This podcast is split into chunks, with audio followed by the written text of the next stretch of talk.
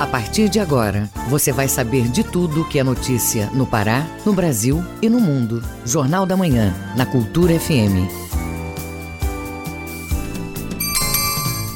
Sete horas. Sete horas. Em Belém, temperatura de 23 graus. Bom dia, ouvintes ligados na Cultura FM no Portal Cultura.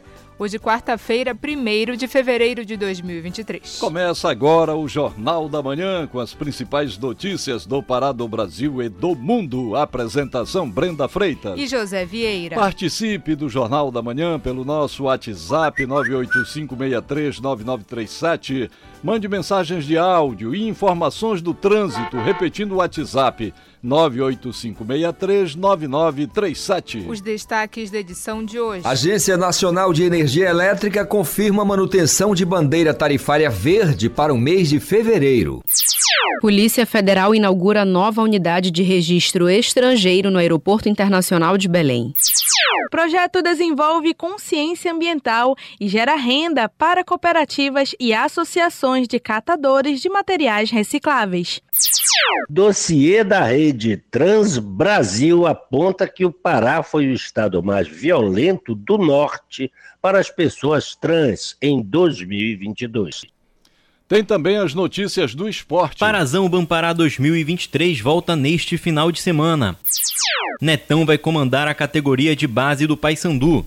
E ainda nesta edição, disputa pela presidência da Câmara e do Senado agitam semana no Congresso Nacional. Desvio de remédios para malária prejudica tratamento do povo Yanomami. Secretaria de Estado de Educação promove ações para a separação de materiais descartáveis. Essas e outras notícias agora no Jornal da Manhã. Sete horas, dois minutos. Sete e dois. Jornal da Manhã, na Cultura FM. Força Aérea Brasileira iniciou às zero hora desta quarta-feira o primeiro dia 1 o controle aéreo da área da terra indígena Yanomami e adjacências, a implantação de uma zona de identificação de defesa aérea no espaço aéreo da região norte foi estabelecido com base em decreto e tem o objetivo de contribuir para o combate ao garimpo ilegal em Roraima, Trata-se da deflagração da Operação Escudo Yanomami 2023. Com a implantação da zona, haverá uma área reservada, área branca, uma área restrita, área amarela e uma área proibida, área vermelha e caberá ao comando da aeronáutica a adoção de medidas de controle do espaço aéreo contra todos os tipos de tráfego aéreo suspeitos, conforme previsto no Código Brasileiro de Aeronáutica. Na área vermelha, somente as aeronaves envolvidas na Operação Escudo Yanomami 2023 estarão autorizadas. Governador Helder Barbalho anunciou na noite desta terça-feira, através do Twitter, os nomes que vão compor o primeiro escalão do governo neste segundo mandato como chefe de Estado do Pará. São eles René Souza na Cefa, Ricardo Sefer na PGE, Eliette Braga, Secretaria de Planejamento, Vera Oliveira, Secretaria de Comunicação, Úrsula Vidal, Secretaria de Cultura, Adler Silveira, Secretaria de Transportes, Luiziel Guedes, Casa Civil, Carlos Kawati, chefe de gabinete, Walami Machado, Segup, Rui Cabral, SEDOP, Paulo Bezerra, EMOPA, e ainda Cássio Andrade, CEL, Giovanni Queiroz, Secretaria de Agricultura, Eduardo Costa, Setur, Rômulo Rodovalho, CESPA, José Maria Tapajós, Secretaria do Oeste, Giuseppe Mendes, IGEPREV, Igor Normando, Secretaria de Cidadania, Osório Juvenil, AGE, Paulo Benson, SEDEME, Paula Gomes, Secretaria da Mulher. E todos estes foram anunciados nesta terça pelo governador e Cássio Pereira também teria sido anunciado por Helder e vai assumir a produção familiar. Jorge Panzera fica à frente do, da IOEPA, Puir Tembé na Secretaria de Povos Originários, uma secretaria nova. Evandro Garla assume a Secretaria de Justiça. Bruno Cono à frente do ITERPA. Mauro Olde Almeida na Secretaria de Meio Ambiente. Lutifala Habitar na Companhia de Desenvolvimento Econômico, Bruno Carmona assume a Santa Casa de Misericórdia, Inocêncio Gasparim na Secretaria de Assistência Social, Emprego, Trabalho e Renda, quem assume é Eduardo Ribeiro. No NGTM, Felipe Picanso, no Pará Rural, Brasilino Assunção, no Crédito Cidadão e Cássio Alves Pereira para a Secretaria de Produção Familiar. Helder ainda deverá anunciar outros nomes para compor o governo neste segundo mandato. 7 horas e 5 minutos. 7 e 5. Jornal da Manhã. Informação na sua sintonia. Esta semana promete intensos debates e disputas pelas presidências das duas casas legislativas federais. Saiba como será a eleição para a presidência da Câmara e do Senado na reportagem de Yuri Hudson, da agência Rádio Web. A eleição para a presidência da Câmara e do Senado prometem movimentar o cenário político desta quarta-feira. A votação será no período da tarde, enquanto na Câmara o nome de Arthur Lira é quase um consenso com o apoio do PT de Lula ao PL de Bolsonaro, no Senado, a disputa entre Rodrigo Pacheco, que tenta a reeleição, e Rogério Marinho, do PL, é encarada como uma espécie de remake, terceiro turno entre Lula e Bolsonaro. Pacheco, do PSD, é alinhado ao Planalto, apoiou Lula e tem apoio dos governistas, como a ex-senadora e ministra de Lula, Simone Tebet, que trabalha pela candidatura do Mineiro. A estabilidade econômica passa pela estabilidade institucional. Portanto, entendemos na figura do presidente Rodrigo Pacheco a figura de um presidente capaz, em harmonia com os demais poderes, de garantir, como presidente do Congresso Nacional reeleito, essa harmonia necessária. Apesar do apoio de governistas, o presidente Lula não tem se manifestado publicamente sobre a disputa no Congresso. Já Marinho, opositor a Pacheco, é do partido de Jair Bolsonaro. E o próprio ex-presidente tem atuado, mesmo dos Estados Unidos, para defender a candidatura dele ao Senado. Na terça, por exemplo, Bolsonaro ligou durante um jantar de apoio a Rogério Marinho para endossar o nome do seu ex-ministro. Marinho representa o que o Brasil quer lá no Senado: resgatar os nossos valores, a volta da democracia, da liberdade. No Senado, o presidente precisa de no mínimo 41 votos para vencer a disputa em primeiro turno. Caso contrário, a eleição vai para segundo turno, com vitória de quem tiver mais votos. Marinho tem conseguido apoio de siglas como PSDB, PP e de dissidentes de partidos que apoiam Pacheco, como Sérgio Moro, do União Brasil. Para o tucano Isalci Lucas, o nome de Marinho deve representar uma independência do legislativo. É, acho que ele pode, de fato, mudar o perfil do Senado. E acho que o Marinho tem condição realmente de colocar é, o Senado como protagonista. Realmente o Senado perdeu um pouco do protagonismo na política do país e a gente está ajudando. Nós queremos reverter isso. Na Câmara, o presidente precisa do apoio da maioria absoluta, no mínimo 257 votos, considerando o quórum completo. A expectativa de Lira é demonstrar muita força e ultrapassar os expressivos 400 votos. Apenas Chico Alencar do PSOL prometeu candidatura contra Lira, mas ainda não formalizou o nome. Agência Rádio Web, Agência Rádio Web de Brasília, Yuri Hudson. Polícia Federal inaugura nova unidade para registro estrangeiro. O posto está instalado no Aeroporto Internacional de Belém. As informações com a repórter Tamires Nicolau. A unidade de registro estrangeiro deixa o Shopping Metrópole e passa a funcionar apenas no Aeroporto Internacional de Belém, no segundo piso. O novo espaço funciona de segunda a sexta, de 8 da manhã às 5 da tarde, e também atende pelo telefone 3214 9021.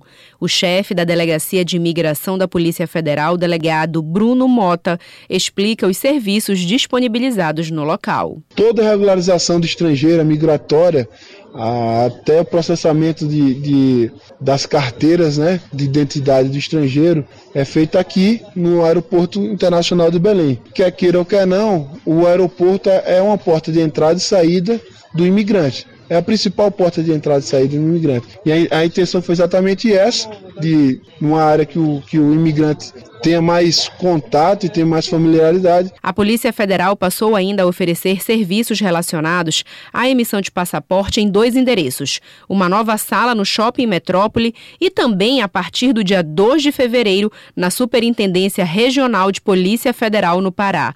O chefe da Delegacia de Imigração da Polícia Federal, delegado Bruno Mota, fala sobre a expansão dos serviços. O nosso contingente atendia muito bem, é o primeiro no Brasil em qualidade no serviço. Entre, entre esses vetores que medem a qualidade está é, tá a velocidade de agendamento, ou seja, era o primeiro dia útil, era possível. Com certeza vamos fazer todo o esforço para continuar com esses mesmos índices de qualidade. A verdade agora era trazer para o cidadão a oportunidade de expedir seu, seu, seu passaporte em Belém e Ananideu, porque nosso Belenense é numa, numa região bem central da cidade, entre Júlio César e Almirante Barroso. Então ficaria com mais oportunidade do, do, do cidadão escolher. O posto de emissão de passaportes do Shopping Metrópole funciona no andar térreo, de segunda a sexta, de 7 da manhã às 6 da tarde. Já o espaço localizado na Superintendência Regional de Polícia Federal no Pará, na Avenida Almirante Barroso, número 3251, funciona de segunda a sexta, de 7 da manhã às 5 da tarde. Tamiris Nicolau, para o Jornal da Manhã. Levantamento aponta que o Pará registrou seis assassinatos de pessoas trans em 2022. A Polícia Civil do Estado prossegue com o trabalho de investigação dos casos. A reportagem é de Cláudio Lobato. O dossiê Registro Nacional de Assassinatos e Violações de Direitos Humanos das Pessoas Trans no Brasil em 2022, divulgado no último domingo, Dia Nacional da Visibilidade Trans, mostra que o Brasil continua a liderar a lista de países que mais matam pessoas transexuais no mundo pelo 14º ano seguido, com 100 registros. A ativista social e diretora da rede Trans Brasil, Isabela Santorini, cita algumas causas para esses números o Brasil ele não consegue avançar nos direitos das pessoas trans e travestis por conta do fortalecimento das pautas conservadoras da sociedade. Isso faz com que os debates sobre as políticas públicas é, retrocedam. Né, que, enfim, que não dê continuidade aí. Isso acaba impactando no nosso cotidiano, né? A violência é um resultado de tanta, desinfor... de, de tanta desinformação e disseminação de ódio. Entre os estados brasileiros, o Pará ocupa o sexto lugar com seis ocorrências. Os casos foram registrados nos municípios de Canaã dos Carajás, Parauapebas e Tucuruí, no sudeste do estado, e Castanhal, no nordeste paraense é o estado mais violento para a população trans na região norte do país, segundo o levantamento da Rede Trans, como destaca a ativista social e diretora da rede, Isabela Santorini. Por exemplo, o Pará é o sexto estado mais violento no ranking entre 26 estados do Distrito Federal. Isso é um dado assim muito chocante, porque a gente já teve ali no 11 primeiro, 12 segundo lugar, alguns anos atrás, agora a gente está em sexto lugar.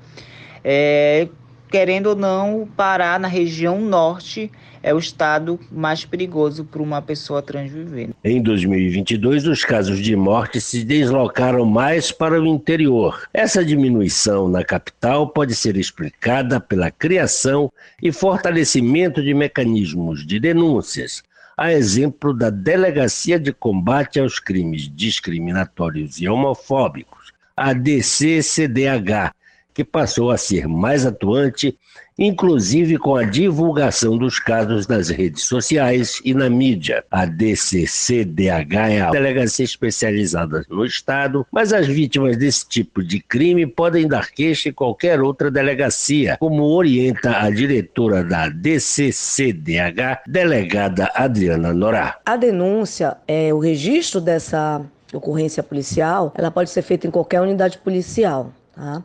Entre as regiões brasileiras, a maior concentração de mortes violentas de transexuais foi contabilizada na região Nordeste, com 43%, seguida do Sudeste, com 27%. A região Norte vem em terceiro lugar, com 12% dos assassinatos. Cláudio Lobato, para o Jornal da Manhã. 7 horas 14 minutos. 7 e 14. Ouça a seguir no Jornal da Manhã. Desvio de remédios para malária prejudica o tratamento de polvo e anomami. Cultura FM, aqui você ouve primeiro, a gente volta já. Estamos apresentando Jornal da Manhã.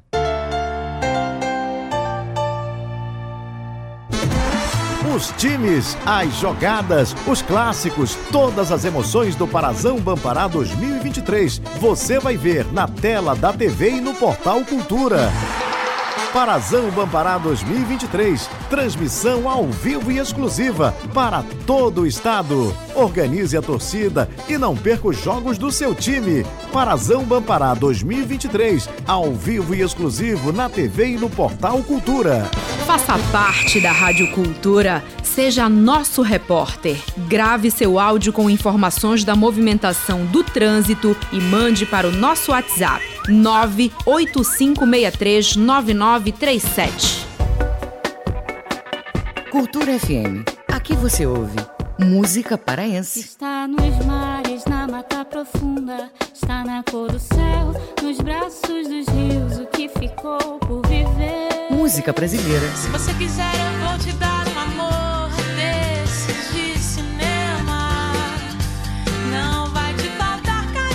Cultura FM 93,7. No Cultura Instrumental, destaque para o pianista João Donato, com uma longa carreira que inclui álbuns puramente instrumentais e canções. Donato continua em atividade aos 88 anos. Ícone da bossa nova, recebeu influência da música afro-cubana e tem um swing indescritível. Cultura instrumental, toda quinta, 8 da noite, aqui na Cultura FM. Voltamos a apresentar Jornal da Manhã. Previsão do tempo. Na capital paraense e região metropolitana, o dia deve ser de tempo parcialmente nublado, com momentos de chuva. Em Belém, mínima de 22, máxima de 29 graus. Nordeste paraense com o céu nublado pela parte da tarde e da noite. Pela manhã, chuvas isoladas. Mínima de 23, máxima de 29 graus em São Caetano de Odivelas. E no arquipélago do Marajó são esperados eventos de chuva pela parte da manhã e à tarde. Em Curralinho, mínima de 23, máxima de 30 graus. 7 horas 17 minutos. 7 e 17. O Pará é notícia. Parlamentares estaduais e federais assumem mandatos nesta quarta-feira. Aqui no Pará, a Assembleia Legislativa dá posse a 41 deputados. O correspondente em Santarém, Miguel Oliveira, fala sobre a representação da região oeste do estado no parlamento. Bom dia, Miguel. Bom dia, Brenda. Bom dia, Vieira. Bom dia, ouvintes do Jornal da Manhã. Santarém amanhece com tempo nublado, previsão de chuva forte no decorrer do período, 24 graus de temperatura. São 7 horas 17 minutos. Tomou posse nas Assembleias Legislativas e no Congresso Nacional os senadores, deputados federais, deputados distritais e deputados estaduais eleitos nas eleições de outubro de 2022. Aqui no Pará, são um senador, 17 deputados federais e 41 deputados estaduais. Da região oeste do Pará, for, assumem os mandatos na Câmara dos Deputados. De Santarém, Ayrton Faleiro, do PT, e Anderson Pinto, do MDB, e Júnior Ferrari, do PSD de Oriximiná. Na Assembleia Legislativa serão empossados os deputados Maria do Carmo, do PT de Santarém, Wesley Tomás, do PSC de Itaituba, Heraldo Pimenta, do MDB de Uruará, Ângelo Ferrari, do MDB de Oriximiná, e Josué Paiva, do Republicanos de Faro. É com você, Vieira. O EPA divulgou concorrência para os cursos oferecidos no processo seletivo 2023. Miguel, o campo de Santarém, o campus de Santarém, qual o curso mais disputado por aí? Vieira, o curso de medicina registrou maior demanda com 70, com 796 inscritos e concorrência de 66 candidatos por vaga. A Universidade do Estado do Pará, o EPA, divulgou a demanda de candidatos por tipo de vaga ofertada no processo seletivo, o Procel 2023. A instituição está oferecendo 31 cursos de graduação na capital e no interior. O campus de Santarém, no oeste do estado, foi contemplado com vagas para os cursos de licenciatura em Educação Física, enfermagem, fisioterapia, licenciatura em Música e Medicina. Ao todo, são 2.861 inscritos. São um total de 180 vagas para o campus da UEP em Santarém. Educação Física, 40 vagas, enfermagem, 40 vagas, fisioterapia, 30 vagas, licenciatura em Música, 30 vagas e Medicina, 40 vagas. A classificação dos candidatos para as vagas ofertadas no processo da UEPA será realizada exclusivamente com base nas notas obtidas no Enem 2022. O resultado do Enem está previsto para ser divulgado no dia 13 de fevereiro. Após receber os dados, a UEPA realizará o processamento das informações para que possa divulgar os aprovados no processo seletivo 2023. Santarém, Miguel Oliveira para o Jornal da Manhã. Muito obrigada, Miguel. Bom dia e bom trabalho. 7 horas 20 minutos. 7 e 20. O Pará é notícia. Acordo assinado entre o EPA e municípios marajoaras prevê cooperação na área médica. Quem traz os detalhes do termo é o correspondente Edelson Vale. O projeto Revalida, coordenado pela Universidade do Estado do Pará, UEPA, disponibiliza médicos aqui para a região do Marajó, como fala o secretário de Desenvolvimento do Marajó, Jaime Barbosa. Foi assinado o termo de cooperação técnica entre a UEPA e os 17 municípios que compõem o arquipélago Marajoara, com o objetivo de serem enviados 60 médicos para atuarem no nosso arquipélago, a fim de que possam através de suas atividades, melhorar o atendimento na área de saúde na, da nossa população. Trata-se de estudos complementares supervisionados pela UEPA, onde esses médicos periodicamente serão avaliados e, no final do ano, em sendo aprovados, terão seu registro no Conselho Regional de Medicina, a fim de que possam atuar com tranquilidade e com toda a segurança no nosso arquipélago, nosso Marajó. A gente espera que esses médicos fiquem lá, mas possam atuar com tranquilidade em todo o Brasil. De Soura, Delson Vale para o Jornal da Manhã. Começam as obras de construção de creche em Peixe Boi. Esta e outras notícias você confere agora no Giro do Interior com Bruno Barbosa. A unidade de ensino vai compor a rede pública do município. A execução dos trabalhos é feita por uma empresa contratada. São pouco mais de 2 milhões e 200 mil reais com recursos 100% do Tesouro Municipal. A obra começou há duas semanas com conclusão prevista para o dia 23 de outubro desse ano. Vão ser seis salas de ensino. A nova creche vai contemplar os moradores da Vila Tauarizinho. No sul do Pará, a Secretaria Municipal de Educação, Cultura e Lazer de Redenção informa que a Escola Cívico-Militar Eva Tomé de Souza segue funcionando em 2023. De acordo com o órgão, a parceria com a Associação Brasileira de Educação Cívico-Militar de Brasília permanece esse ano. Segundo a Secretaria, a antiga Escola Municipal de Ensino Fundamental teve bons resultados no ano passado, com alunos tendo bom desempenho na Olimpíada Brasileira de Matemática das Escolas Públicas e na primeira edição dos Jogos Escolares Cívico-Militares em Urucuia, Minas Gerais. No Baixo Tocantins, segue proibido o trânsito de caminhões grandes e ônibus na ponte Açaizal, no quilômetro 13 da PA 151, na cidade de Baião. Segundo o Poder Público Municipal, somente micro-ônibus, vans e carros de passeio, além de motos e bicicletas, podem trafegar normalmente no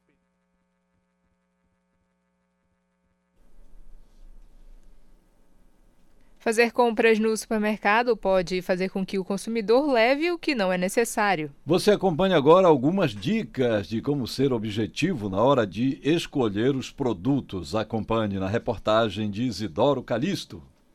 Normalmente as pessoas vão aos supermercados com uma lista prontinha, sabem tudo o que precisam comprar. Mas é comum encontrar famílias que, sem objetivos definidos, acabam exagerando nas compras. Quem estuda o assunto garante que a lista do que vai levar para casa é o ideal. Assim fica fácil escapar de levar itens desnecessários. O nutricionista André Luiz explica. Bem, uma das dicas que eu dou sempre para evitar o exagero na hora de fazer compras é fazer uma lista de compras e realmente se prender a ela, para você levar para o supermercado e realmente se prender a ela na hora de fazer compras. No caso da alimentação, é importante que a procura seja em especial por alimentos saudáveis, que acrescentem na nutrição e preencha as necessidades biológicas do corpo humano. É importante verificar a validade dos alimentos antes de acrescentar ao carrinho. Essa é uma boa dica para evitar o exagero de compras. O nutricionista André Luiz comenta. Tentar procurar comprar alguns itens nas feiras que talvez saiam mais baratos, principalmente hortaliça, frutas, essas coisas. É, seriam essenciais basicamente a questão dos alimentos, né? Proteínas, é, hortifruti, legumes, carboidratos Toda a parte da alimentação seria é, considerado itens essenciais. Os estudiosos dizem que ir ao nutricionista se torna essencial para a reeducação alimentar, que engloba apenas o que o corpo precisa, evitando maiores gastos com as famosas besteiras e guloseimas, estabelecendo um orçamento quase fixo antes de ir às compras. Isidoro Calixto para o Jornal da Manhã. A avaliação da cadeia produtiva do peixe é alvo de ação no município de Ananindeua. O objetivo é garantir a qualidade do produto oferecido aos consumidores. Confira com o repórter Marcelo Alencar. O trabalho será realizado nas feiras e mercados do município de Ananindeua. Entre as metas estão a aplicação de diagnóstico por meio de questionário, criação de relatório, qualificação de vendedores de peixes e mariscos, além de oficinas e cursos baseados em normas estaduais de boas práticas. O técnico de Agricultura e Pesca da Secretaria de Desenvolvimento Econômico, SEDEC, da Prefeitura de Ananindeua, João Henrique Braga, explica mais detalhes da iniciativa. É uma forma dessas pessoas se sentirem é, seguras comprando um produto que está sendo é, bem condicionado, um produto que está sendo bem manipulado,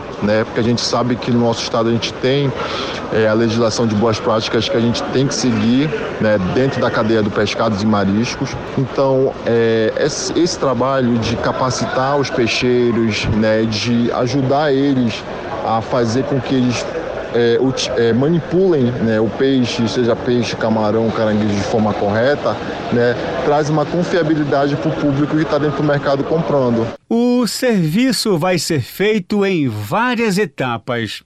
No primeiro dia, será realizado um levantamento das características socioeconômicas dos proprietários de bancas e das condições de higiene nas feiras e mercados.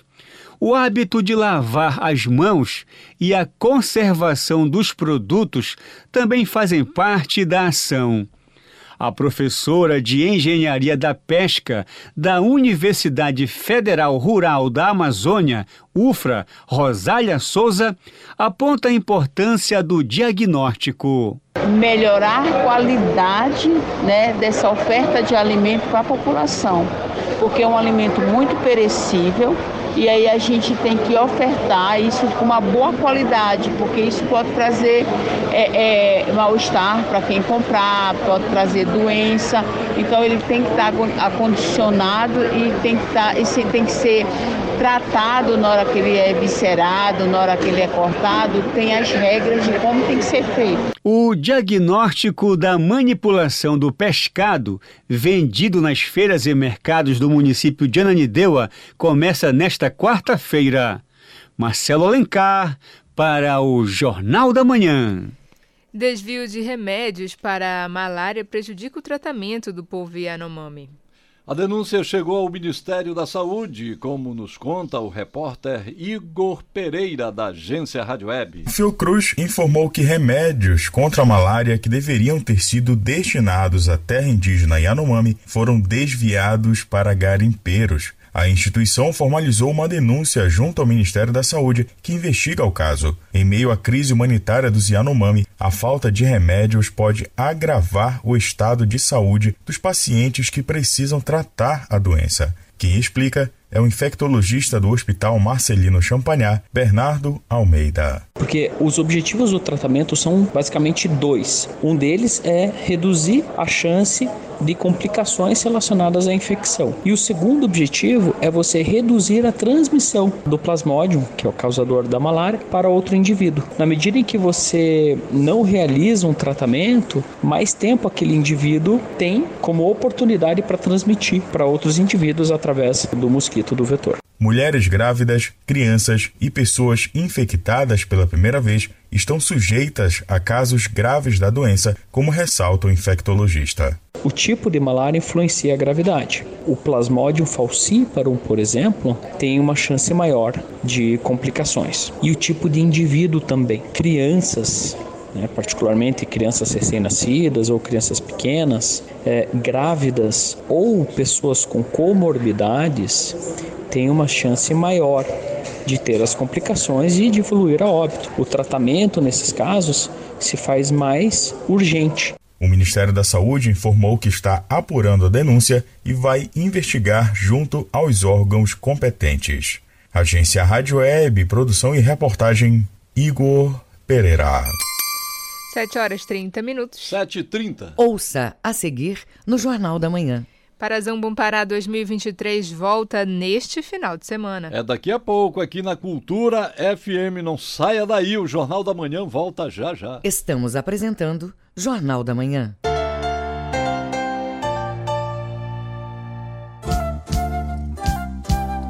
ZYD 233, 93,7 MHz.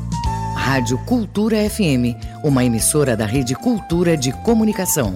Fundação Paraense de Rádio Difusão, Rua dos Pariquis, 3318. Base operacional, Avenida Almirante Barroso, 735. Belém, Pará, Amazônia, Brasil.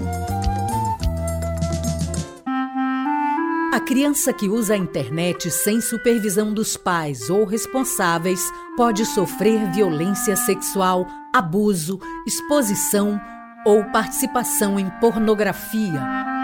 A Sociedade Brasileira de Pediatria recomenda que crianças de até dois anos não façam uso de nenhuma tecnologia. Cultura, rede de comunicação em defesa dos direitos da criança.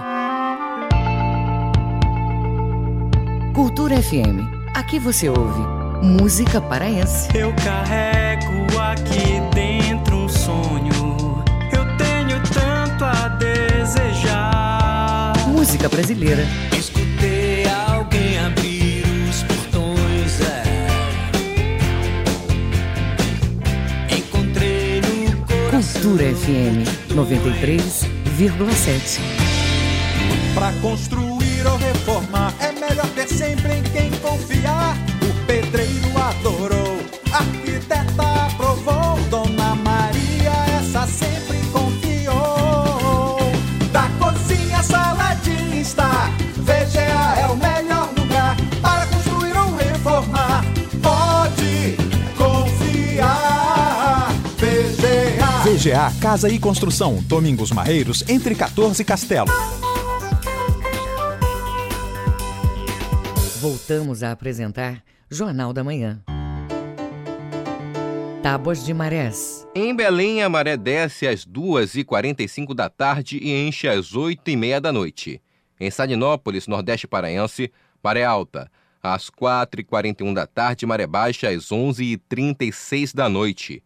E no porto da Vila do Conde em Barcarena, maré seca, às 3h17 da tarde e maré cheia às 9h16 da noite. 7 horas 33 minutos. 7h33. Esporte. Parazão Bampará 2023 volta neste final de semana. Netão vai comandar a categoria de base do Paysandu. Essas e outras do esporte com Felipe Campos. O Superior Tribunal de Justiça Desportiva julgou nesta terça-feira o caso do Parazão Bampará 2023 e votou por unanimidade no retorno do torneio, que vai ocorrer neste final de semana. No entanto, os jogos do Bragantino ainda não vão ser disputados, e isso foi decidido por quatro votos a três no plenário do tribunal. As partidas do Bragantino seguem suspensas até o julgamento do caso do Meia Atos, para definir se o Tubarão do Caeté segue na elite estadual ou se o Paragominas retorna para a disputa. Além disso, foi decidido que os resultados da competição não vão ser homologados até o fim do caso envolvendo o Bragantino e o Paragominas, que vai ser julgado em breve, e que haverá uma intervenção no TJDPA. O relator do processo também solicitou a perda de três pontos para o Águia, pela escalação irregular de Guga em uma partida, o que não modificaria a situação do time, permanecendo na Copa do Brasil e na Série D do Campeonato Brasileiro. O Paysandu acertou a contratação de Netão, ex-membro da Comissão Técnica Permanente do Remo, para comandar a categoria de base do clube. No Papão, ele vai treinar o sub-20 e conduzir a transição das revelações do futsal para o futebol. Já no Remo, ele chegou a ser efetivado como técnico no final de 2018 e começou a temporada de 2019. Além disso, o Paysandu vai realizar um treino aberto nesta quinta. Vai ser o primeiro encontro da torcida com o elenco após a derrota para a Tuna no último domingo, e o zagueiro Genilson vê essa aproximação como algo positivo. A importância é grande né, de ter o nosso torcedor aqui na Curuzu na quinta-feira, né, diante de mais um ano de vida aí do clube, né? 109 anos do Papão. Então, sempre bom o torcedor estar tá perto, estar tá junto, né? acompanhando o trabalho, acompanhando o nosso dia a dia também, vendo a nossa seriedade no trabalho e festejando aí esse aniversário tão importante do clube aí. Sobre a derrota, ele foi o primeiro jogador a falar após a partida e avaliou o duelo. A gente sabe que ter um resultado é, negativo é sempre ruim, seja em amistoso, seja em jogo valendo três pontos. Mas o grupo está bem tranquilo, está bem centrado daquilo que quer buscar né, na temporada, daquilo que vai buscar na temporada. Mas o grupo está bem tranquilo em relação a isso. A gente sabe que a gente poderia também ter vencido o jogo ali. O goleiro deles, meu modo de ver, também foi muito bem ali, né, em diversas situações ali nossa, ofensiva. Né? Mas é bom para a gente também ligar o alerta e, e ajustar algumas coisas que faltam para quando começar a competição não acontecer. Na pré-temporada, o Paysandu teve 67% de aproveitamento, com duas vitórias e uma derrota. O clube do Remo segue seus treinamentos para a temporada de 2023 e quem falou pelo clube nesta terça-feira foi o meio-campista Renan Thiago. O atleta é cria da base azulina e ele falou sobre essa experiência com o time profissional. A aprendizado vem sendo constante, né? Junto com jogadores bem, bem rodados, é mais experiente, eu vou vou buscando aprender mais com eles e o período está sendo muito bom, né? Os jogadores vêm acolhendo a gente bastante, o professor Marcelo Cabo vem orientando junto com o Gabriel. Então, creio que eu vou trabalhar bastante e brigar pelo meu espaço. Agora, o Remo já se prepara para a estreia no Campeonato Paraense, que ocorre neste final de semana contra o Independente de Tucuruí, no estádio Bamparabainão. Após a estreia, o Remo vai ter uma sequência de dois jogos como visitante, quando enfrenta o Águia e o São Francisco. Com supervisão do jornalista Felipe Feitosa, Felipe Campos para o Jornal da Manhã. 7 horas 37 minutos. 7 h 37 Fique sabendo primeiro, Jornal da Manhã, aqui na Cultura FM. O Mundo é Notícia. Vamos acompanhar agora as informações em destaque nos noticiários internacionais com Cláudio Lobato. A Ucrânia anunciou hoje que seus aliados se engajaram a entregar entre 120 e 140 tanques para que o país possa fazer frente à Rússia. Do outro lado do fronte, Moscou intensifica sua ofensiva e reivindica a tomada de mais uma cidade, perto de Bakhmut, no leste. Essa é a primeira vez que Kiev revela a quantidade de blindados que serão entregues pelos países ocidentais, desde que a Alemanha resolveu acabar com um impasse sobre a questão na semana passada. Em um vídeo no Facebook, o ministro ucraniano das Relações Exteriores, Dmitro Kuleba, afirma que receberá tanques alemães Leopard 2 britânicos Challenger 2 e Abrams americanos. A França enviará mais 12 canhões César à Ucrânia para enfrentar a invasão russa, que se somarão às 18 unidades já entregues, anunciou hoje o ministro da Defesa francês, Sébastien Lecornu. O César, um sistema de artilharia de 155 milímetros autopropulsado montado em um caminhão, será financiado por um fundo de apoio de 200 milhões de euros, aproximadamente 1 bilhão e 100 milhões de reais, estabelecido pela França, acrescentou Le Cornu. Esses novos equipamentos somam-se aos 19 que a Dinamarca prometeu a Kiev em meados de janeiro. A França também enviará 150 militares à Polônia para treinar soldados ucranianos, disse o ministro. Os países ocidentais acabam de dar um passo adiante na ajuda militar aos ucranianos, após a Alemanha e os Estados Unidos anunciarem o envio de tanques mediante árduas negociações. Zelensky ainda pede mais: o auxílio militar adicional com mísseis de longo alcance e caças. O presidente dos Estados Unidos, Joe Biden, hoje conversará com seu homólogo ucraniano, Volodymyr Zelensky, sobre seus pedidos adicionais de ajuda militar para o conflito contra a Rússia. Vamos conversar sobre o assunto, disse o americano à imprensa, na Casa Branca, horas após negar o envio de caças F-16 à Ucrânia. A Alemanha já descartou categoricamente a possibilidade, mas o presidente francês Emmanuel Macron disse que os ucranianos ainda não lhe fizeram nenhum tipo de solicitação nesse sentido. Com informações da agência France Press e RFI, Cláudio Lobato, para o Jornal da Manhã. 7 horas 40 minutos. 7 e 40 Jornal da Manhã. Na Cultura FM. Os números da economia. Começa a valer reajuste na contribuição mensal de microempreendedores individuais. Confira os detalhes com Alexandre Figueiredo, da agência Rádio Web. Os valores de contribuição previdenciária ao Instituto Nacional do Seguro Social, o INSS, vão subir a partir de fevereiro para os profissionais que contribuem de forma individual. A mudança ocorre porque a contribuição acompanha o salário mínimo, que subiu este ano de R$ 1.212 para R$ 1.302. Os quatro grupos que sofrem o reajuste são os microempreendedores individuais, os autônomos, os contribuintes facultativos e a faixa que compreende o segurado desempregado, o trabalhador avulso e o empregador doméstico. O primeiro grupo, dos MEIs, segue a alíquota de 5% sobre o piso salarial, que acrescida de impostos a depender da atividade exercida, tem valores de contribuição que variam de R$ 66,10 a R$ 71,10. Para o MEI caminhoneiro, o valor inicial de contribuição é de R$ 156,24 e pode chegar até R$ 162,24. Essa contribuição mensal é calculada automaticamente na emissão do documento de arrecadação do Simples Nacional, o DAS, que vence todo dia 20 de cada mês. Os detalhes sobre o funcionamento da contribuição das outras categorias podem ser acessados no site meuinss.gov.br. Agência Rádio Web. Produção e reportagem Alexandre Figueiredo.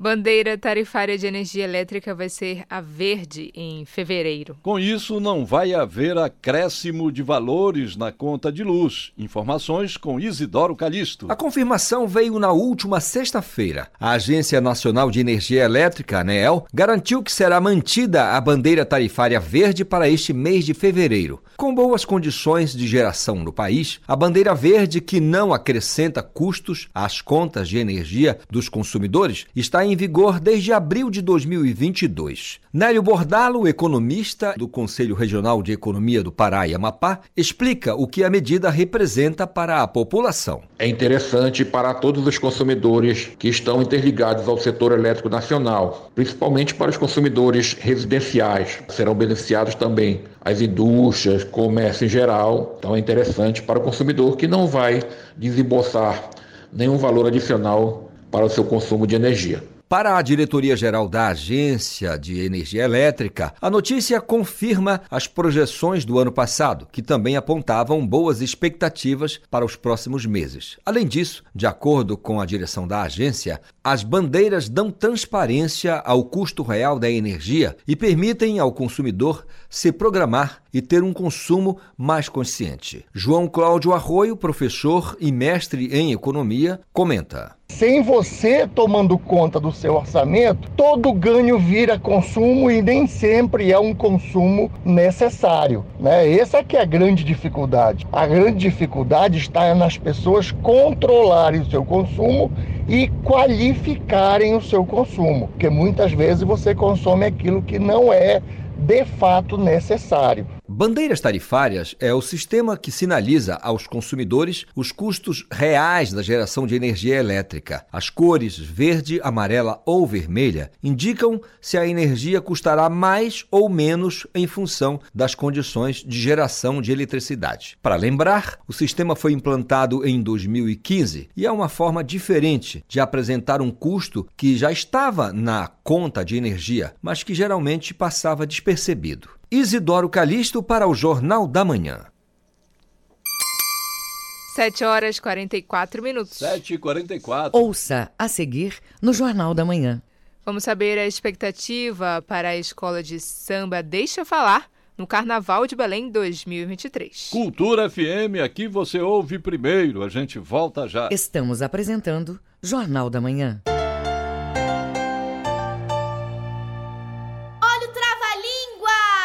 Olha o trava-língua! Olha o trava-língua!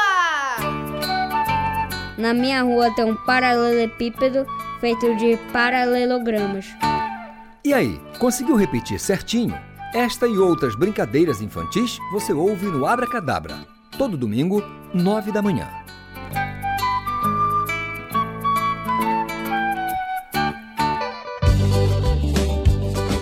Cultura FM. Aqui você ouve música paraense. Segue o barco, segue o barco.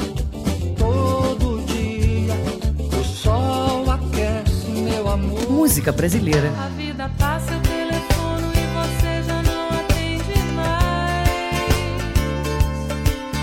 Cultura FM 93,7. O Guamá é um bairro único. Aqui tem conhecimento acadêmico e cultura popular, ciência e folclore. Todas as crenças têm seu lugar. Agora, também tem um lugar construído para gerar novas oportunidades. A Usina da Paz Guamá, a nona do Pará, a quinta em Belém. As usinas da Paz estão transformando a vida de milhares de pessoas. A Usina da Paz do Guamá vai abrir portas para o nosso futuro. Usina da Paz Guamá, o futuro presente. Governo do Pará. Faça parte da Rádio Cultura, seja nosso repórter. Grave seu áudio com informações da movimentação do trânsito e mande para o nosso WhatsApp 985639937. Música, informação e interatividade. Conexão Cultura, de segunda a sexta, oito da manhã. Ouvinte da Cultura FM, eu sou Isidoro Calixto, eu apresento o Conexão Cultura. Notícias, atualidades, informações e música para você ficar conectado com o que acontece no Pará e no Brasil. Não perca de segunda a sexta-feira, das 8 às 10 da manhã. Conexão Cultura.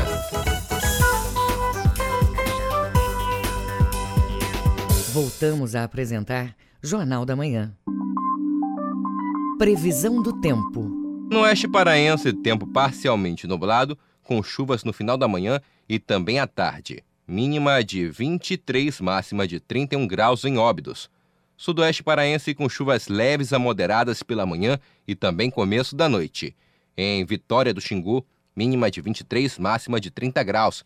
E no sudeste paraense, tempo parcialmente nublado, com chuvas leves a moderadas à tarde. Em Ulianópolis, mínima de 22, máxima de 30 graus. 7 horas e 47 minutos. 7 e 47 Jornal da Manhã. Você é o primeiro a saber. A Agência Nacional de Vigilância Sanitária investiga efeitos de diversas pomadas capilares. De acordo com especialistas, alguns produtos podem trazer graves danos à saúde dos olhos. Detalhes com a repórter Tamires Nicolau. Pomadas para cabelo utilizadas para modelar e fixar penteados podem causar problemas oculares. O alerta é do Conselho Brasileiro de Oftalmologia. Dor e irritação nos olhos, pálpebras inchadas e dificuldade para enxergar são alguns sintomas. O oftalmologista Lauro Barata explica os danos. As pomadas modeladoras para cabelo ou qualquer pomada que você use no couro cabeludo, o problema maior é quando escorre ou através do banho, ou mesmo se a pessoa tiver com essa pomada agindo no cabelo, pega a chuva e escorrer essa pomada para a superfície ocular, para o globo ocular, pode levar a uma série de alterações dependendo dos seus componentes. Pode levar a um quadro de conjuntivite química, pode levar a um quadro de úlcera de córnea, ferimentos, inchaços nas pálpebras, ou seja, não é que leve a uma cegueira permanente, não. A Agência Nacional de Vigilância Sanitária investiga marcas e fabricantes relacionados às relações adversas. O oftalmologista Lauro Barata fala sobre os cuidados que devem ser tomados. É de fundamental importância que, primeiramente, tenha muito cuidado na manipulação de pomadas usadas no couro cabeludo, cremes usados em face, porque ao cair na superfície ocular, aí sim pode ocasionar danos. Na grande totalidade dos casos, danos temporários, não obrigatoriamente os danos permanentes. Em caso de compra, é importante observar que o uso não deve ser feito nas proximidades dos olhos. Também se deve ficar atento à possibilidade de o produto escorrer para os olhos. A transista Tai Leão usa uma pomada específica nas clientes e ressalta que se previne de acidentes. Quando, por exemplo, sei que a cliente vai para alguma praia, vai para algum tipo de, de evento que vá estar tá molhando a cabeça, alguma coisa do tipo, é, até quando ela vai lavar o cabelo, o que, que eu indico? Levantar a cabeça na hora ali que estiver molhando. Por exemplo, se ela for para uma piscina, antes de entrar na piscina, ir para um chuveiro, é, molhar aquele cabelo e levantar a cabeça para que essa água escorra para trás. O Conselho Brasileiro de Oftalmologia ressalta que solicita aos órgãos responsáveis que obriguem as empresas fabricantes a inserir alertas nas embalagens sobre os riscos à saúde. A Anvisa também anunciou a restrição e o recolhimento de pomadas capilares para modelar tranças. Ao todo, 11 produtos estão com a venda suspensa para que haja investigação das substâncias. Tamires Nicolau, para o Jornal da Manhã. Secretaria de Estado de Educação promove ações para a separação de materiais descartáveis. A iniciativa pretende reduzir o descarte irregular e gerar renda para uma cooperativa local, como informa Hanna Franco. Celulares, cabos, computadores e TVs são alguns dos materiais aceitos na coleta seletiva do programa. A prática pretende incentivar a sustentabilidade e reduzir o desperdício de matérias-primas recicláveis na sede da Secretaria Secretaria de Educação do Estado e nas escolas públicas paraenses. Os resíduos arrecadados são destinados às cooperativas e associações de catadores. A coordenadora do projeto Coleta Seletiva Solidária Cidadã, Emily Silva, cita quais produtos podem ser reaproveitados. Os materiais que podem ser reciclados, eles variam de acordo com a cooperativa, mas em geral podem ser destinados é, plásticos, como garrafas PET, sacolas, embalagens, produtos de limpeza, cadeiras, papel, papelões, cadernos, revistas, jornais, cadernos, folhas de papéis e caixa de papelão. O material reaproveitável é recolhido de catadores recicláveis instalados nos corredores das instituições.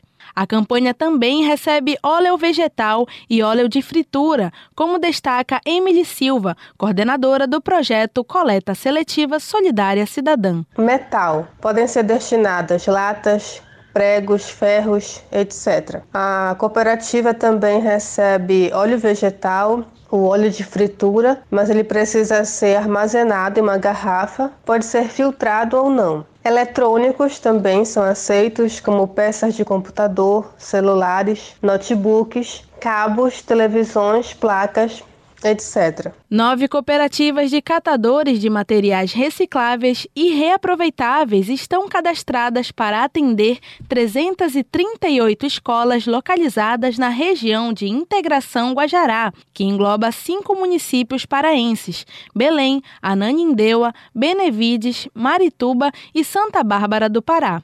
Com reportagem de Marcelo Alencar, Rana Franco para o Jornal da Manhã. A escola de samba Deixa Falar da Cidade Velha leva um grande beijo para a aldeia Cabana neste carnaval. O beijo, histórias, romances, carnavais é o tema que a escola defende na avenida na primeira noite de desfiles. A reportagem é de Cláudio Lobato. Deixa falar! A mais perfeita expressão do amor. Grêmio Recreativo, Desportivo e Cultural Escola de Samba Deixa Falar, a Deixa Falar da Cidade Velha, este ano vai dar um grande beijo no público belenense, na primeira noite do desfile oficial do Carnaval 2023, dia 11 de fevereiro, na Aldeia Cabana. O beijo, história, romances, carnavais é o tema da escola este ano um enredo que vem desde 2020, mas que ficou guardado até passar o perigo da pandemia. Agora, como o beijo está liberado, o papagaio falador, símbolo da escola, vai falar pouco e beijar muito, como promete o presidente da escola, Ismael Tavares. Para esse carnaval que nós já vemos desde o, desde o tempo da pandemia, né, quando surgiu essa situação aí de, de saúde pública mundial, e a Deixa Falar lançou um enredo para falar a história do beijo, a origem, como surgiu o beijo, porque os beijos todas as nações no mundo, como surgiu. Então esse é o enredo e é isso que a Deixa Falar vai mostrar na Avenida. Uma grande festa com beijos, abraços, romances, a história do beijo. A Deixa Falar, fundada em 23 de abril de 1992, já de saída ganhou o título do Carnaval de 1993 na categoria C. Está no grupo especial há mais de 15 anos. A bateria, com 150 ritmistas, está a cargo dos mestres Renato Alegria e Maurício de Nassau. Tiaguinho Lobato e um grupo de compositores fizeram o samba para encantar o público. Para conferir, é só aceitar o convite do presidente da escola, Ismael Tavares, acompanhar os ensaios e escolher a sua fantasia. Os nossos ensaios estão sendo realizados aqui na rua Cesário Alvim, que é a sede da escola. Está sendo realizado os ensaios de rua, arrastões aqui pelo portal da Amazônia, todas as sextas-feiras. Dia de quarta e dia de sexta é dia de ensaio na Deixa Falar. Nesse momento a gente convida, convoca a grande população belemense os ouvintes da Rádio Cultura, nossos agradecimentos e convidamos o povo a deixar falar, estar com as suas fantasias prontas, já em exposição aqui eh, na sua sede, aqui na rua Cesário Alvim, 391, no bairro da Cidade Velha. A escola de samba Deixa Falar é a quinta escola a desfilar, encerrando o desfile da primeira noite na Aldeia Cabana. Então vá lá receber esse grande beijo da Cidade Velha. É assim como o samba diz. Vem me beijar, vem me abraçar, pra outra vez comemorar. Sentimento na alma do povo, deixa falar de novo. Cláudio Lobato para o Jornal da Manhã. Eu quero ouvir. Deixa falar de novo. O sonho virou 7 horas e 57 minutos. 7 e 57 termina aqui o Jornal da Manhã desta quarta-feira, 1 de fevereiro de 2023. A apresentação foi de Brenda Freitas. E José Vieira. Outras notícias você confere durante nossa programação. Vem aí o Conexão Cultura. Um excelente dia para você e até amanhã. Um bom dia a todos e até amanhã. O Jornal da Manhã é uma realização da Central Cultura de Jornalismo.